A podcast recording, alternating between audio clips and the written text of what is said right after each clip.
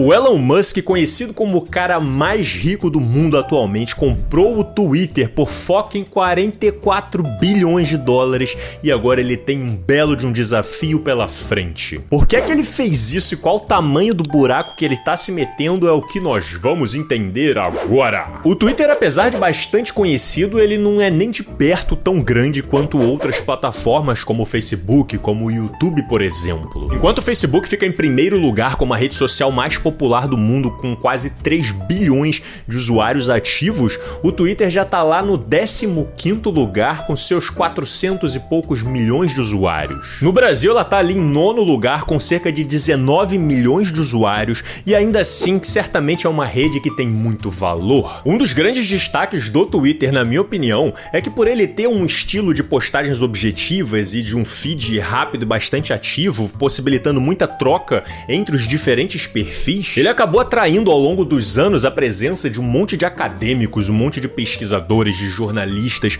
de políticos, para se encontrarem naquele espaço e trocarem tudo quanto é informação relevante sobre a sociedade em tempo real. Então a plataforma acaba ali concentrando uma parte dos usuários mais intelectualizados e servindo como uma excelente ferramenta para você estar sempre ali se mantendo atualizado, indo atrás das notícias do dia, atrás de novas pesquisas e opiniões. Meu Deus, filho, você viu essa notícia que saiu no Jornal Nacional? Hã? O quê? Ah, tá, né? Isso aí eu já tô sabendo aqui pelo Twitter já tem uns três dias já. E a pandemia certamente foi um evento muito marcante que acelerou essa entrada de acadêmicos dentro das redes sociais de forma geral, mas principalmente para dentro do Twitter, para trocar informações o mais rápido possível sobre as novidades e os estudos que estavam saindo. PFF2! É para usar máscara PFF2! Identificamos uma nova variante Delta se espalhando por todo o país e as autoridades devem agir rapidamente. Pois é, só que ao mesmo tempo em que a gente teve essa onda trazendo um aumento da informação de qualidade, da conscientização, da divulgação científica dentro das redes, essas também estavam tipo inundadas por desinformação, por teorias conspiratórias, num evento que também ficou até conhecido como infodemia, trazendo pro popular, né, com fake news espalhada para tudo quanto é canto, muitas das vezes produzida de forma industrial, como nós bem conversamos neste documentário aqui. O vírus da Covid está sendo transmitido por essas torres de tecnologia 5G. Ficar em casa aumenta suas chances de ser contaminado. Vamos todos pra rua. Não se vacinem, pessoal. A minha tia se vacinou esses dias e virou autista com AIDS. Pois é, e aí tipo um completo caos na saúde pública dos países, morrendo 3 mil pessoas por dia lá nos Estados Unidos, mais de 2 mil pessoas aqui no Brasil. Aos poucos foi se intensificando uma cobrança para uma maior moderação de conteúdo na na plataforma, né? Porque se tem um perfil ali atingindo milhões de pessoas com um post ali cheio de informações falsas para incentivar que as pessoas não vão se vacinar, não vacinem os seus filhos, isso coloca em risco a vida de muitas pessoas, atenta contra a saúde pública e ainda é feito na base da desinformação, então vai claramente contra as políticas da plataforma. E nisso alguns posts começaram a ser removidos, perfis começaram a ser suspensos, e a cobrança por este tipo de moderação foi se estendendo também para outros campos, como como por exemplo o processo das eleições democráticas. E como nós vimos nas últimas eleições presidenciais lá dos Estados Unidos, a base lá do Trump tentou emplacar uma narrativa conspiratória de que houve uma fraude eleitoral que impediu a sua vitória. Entidades respeitadas do mundo inteiro acompanharam o processo, analisaram e legitimaram o resultado como eleições limpas. Mas o Trump e seus aliados seguiram insistindo de que estava ocorrendo um monte de fraudes, de que tinha um monte de irregularidades, e estão até hoje alguns deles ainda falando sobre isso. Stop the count! Stop the count! Stop the count! E por isso o Twitter já estava de olho, sabia que algo parecido iria acontecer e por isso já estava ali implementando um monte de medidas para tentar evitar ou reduzir o impacto de toda essa desinformação que estava sendo gerada. E aí quando o Trump perdeu as eleições, ele teve a sua conta suspensa da plataforma junto com vários dos seus aliados que estavam ali contribuindo para tentar montar estas narrativas conspiratórias. Isso é uma perseguição! Isso é um absurdo! Estão censurando a gente! E dentro desta lógica, né, de que este grupo estaria sendo perseguido, estaria sendo censurado, foi se fortalecendo ainda mais a ideia de liberdade de expressão e de liberdade restrita. Afinal de contas, o que, que essas plataformas sociais e as leis pensam que elas são para querer impedir a gente de falar o que a gente quiser? E é neste momento então que chega o cara mais rico do mundo para mudar este cenário. O Elon Musk então ali não satisfeito com esta moderação de conteúdo que vinha acontecendo, resolveu então dar uma bolada e tentar comprar o Twitter por 44 bilhões de dólares para poder pregar os seus valores de liberdade de expressão e de uma suposta liberdade restrita para que todos os usuários possam ter o direito de falar o que eles bem entendessem. Freedom!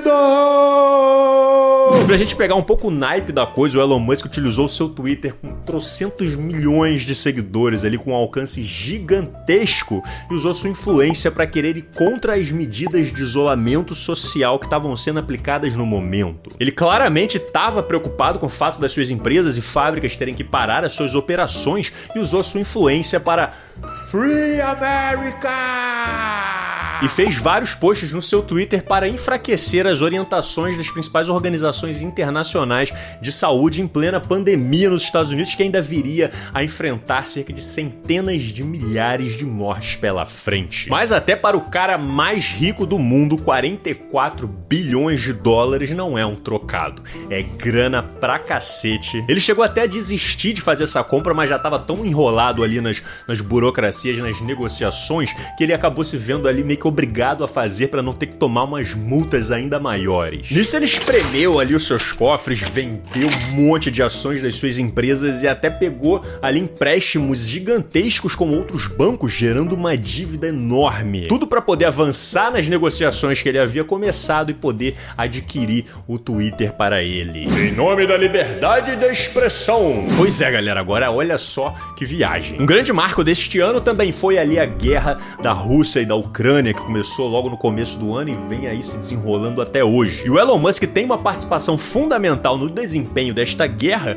porque ele forneceu uma das suas tecnologias chamada Starlink. O Starlink é uma constelação de satélites que ele consegue mover aí pelo planeta, né, de forma coordenada e fornecer internet para todos aqueles campos ali diretamente do espaço, entre muitas outras funções. E durante a guerra, uma das primeiras coisas que a Rússia fez foi atacar diretamente ali para desativar as redes elétricas e para desativar a internet na Ucrânia, né? Porque se você dificulta muito ali a comunicação no exército que você está enfrentando, você com certeza terá uma gigantesca vantagem em campo de batalha. Só que eles não esperavam que o Starlink estaria ali bem posicionado e fornecendo toda a internet, possibilitando a comunicação dos soldados ucranianos. Só que para manter esse sistema funcionando existe um custo, né, que vinha sendo coberto ali por vários países, como a Polônia, como os Estados Unidos, mas também uma parte pelo próprio Elon Musk. Só que quando o Elon Musk se viu ali na situação que ele se colocou com a compra do Twitter, ali criando um monte de dívida com um monte de bancos e tendo tomado uma mordida ali de 44 bilhões de dólares, ele começou a contar as moedas no bolso ali e aparentemente não dá mais tanta importância assim para esse negócio do Starlink.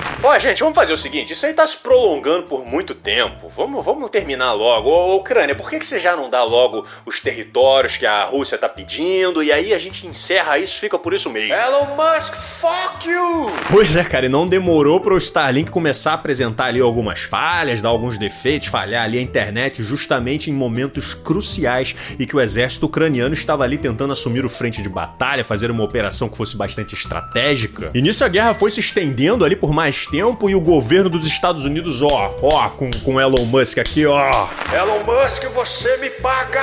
Eu vou deixar aqui na descrição um texto do Leandro do Nada Novo no Front que fez essa relação dessa situação do Starlink com a compra do Twitter, que vale a pena ir lá ler. O fato é que esta compra do Twitter deixou o cara mais rico do mundo momentaneamente descapitalizado. Olha só que ironia da vida. E nisso o cara chegou para assumir a empresa já tipo com sangue nos olhos e a cada dia que passa a gente vê ali funcionários e pessoas próximas do Twitter jogando nas redes informações dos bastidores do que vem acontecendo ali no interior da empresa. Uma dessas informações que tá circulando é de que o Elon Musk tá tão desesperado desesperado para recuperar a grana que ele investiu, que ele perdeu nessa aquisição da empresa, que tudo que importa para ele nesse momento é conseguir gerar capital ali de todas as formas, nem que seja colocando os dados de todo mundo em risco, meu irmão, ele não quer nem saber. Na moral, algumas das suas primeiras ações foi demitir ali alguns dos bambambãs das lideranças da empresa logo de cara. Logo em seguida ele resolveu mandar embora ali numa canetada cerca de metade dos funcionários da empresa, envolvendo um monte de sênior, um monte de gente estratégica, principalmente de quem trabalhava nesta área da moderação de conteúdo. Liberdade restrita de expressão. E cara, a real é que se já é difícil controlar o fluxo de desinformação da plataforma com uma equipe enorme de moderação de conteúdo, se você tira essas pessoas, você abre o portal do inferno para tudo quanto é discurso de ódio, de conspiração, de desinformação de todos os tipos e faz quase que um convite para essas pessoas entrarem na plataforma e utilizarem de qualquer forma. Isso já gerou um efeito de suspensão e até debandada de alguns dos seus principais anunciantes na plataforma, porque eles vão meio que esperar para ver o que vai acontecer, porque eles não vão querer associar ali a marca deles a um local extremamente tóxico que pode vir a se tornar. Pra você ter ideia, já tem análise aí demonstrando que nesse mesmo período que o Musk passou a assumir o Twitter, você tem uma alavancada, um aumento do número de termos racistas e xenófobos, entre outros, dentro da plataforma. Ah, João, mas essa é brincadeira, pô. As pessoas só estão fazendo um teste. Deixa eu ver se eu posso ser um nazista aqui dentro hoje. e outra das suas brilhantes ideias para conseguir recuperar uma parte da grana que ele colocou na plataforma é de você vender para quem quiser pelo preço de 8 dólares mensais aquela verificação azulzinha do seu perfil para mostrar que você é um perfil autêntico. Antes para você conseguir o selinho de verificação, você tinha que cumprir ali com uma série de critérios, né? Como por exemplo, ser de fato você legitimamente quem está por trás daquele perfil, ter o seu nome ali associado a alguma instituição, ter um determinado número de seguidores e de engajamento orgânico, algum tipo de relevância de impacto social. Mas agora nos novos termos, qualquer um pode ter esta verificação de autenticidade, basta que você esteja ali disposto a se cadastrar e pagar o valor de 8 dólares mensais. Pois, Lô, parece justo, cara. Dessa forma todo mundo pode ter. Pois é, todo mundo, incluindo um perfil falso do Donald Trump verificado pregando coisas aleatórias por aí, um Jesus Cristo verificado, um perfil da Nintendo com uma foto do Mario dando o dedo do meio pra geral, um monte de perfis verificados imitando o Elon Musk e questões ainda muito mais problemáticas, como por exemplo este perfil que foi verificado porque comprou assinatura e se passou por uma empresa produtora de insulina e fez um post no Twitter gerando muito engajamento, dizendo que as insulinas a partir daquele momento seriam de graça. A reação a esse post fez as ações da empresa despencarem, cara, porque um perfil troll conseguiu a verificação, se passou pela empresa e causou isso. Olha o tamanho da merda! Então o que, que vai acontecer com essa plataforma que não tem mais moderação de conteúdo e tem um convite para que todos que são censurados venham falar o que eles quiserem e que também qualquer um agora consegue o selo de verificação, dificultando que as pessoas distinguam ali o que, que é um perfil mais sério, o que, que é um perfil de zoeira. É a fórmula mágica para dar merda! E ó, eu vejo dois caminhos possíveis a partir daqui pro futuro do Twitter. Ou Elon Musk vai acordar pra vida e vai chamar um monte de gente de volta pra empresa e vai contratar gente séria e vai começar a de fato se preocupar em fazer ela ser sustentável para recuperar a confiança dos investidores para virem investir na empresa de novo e vai ter que ter moderação de conteúdo, vai ter que ter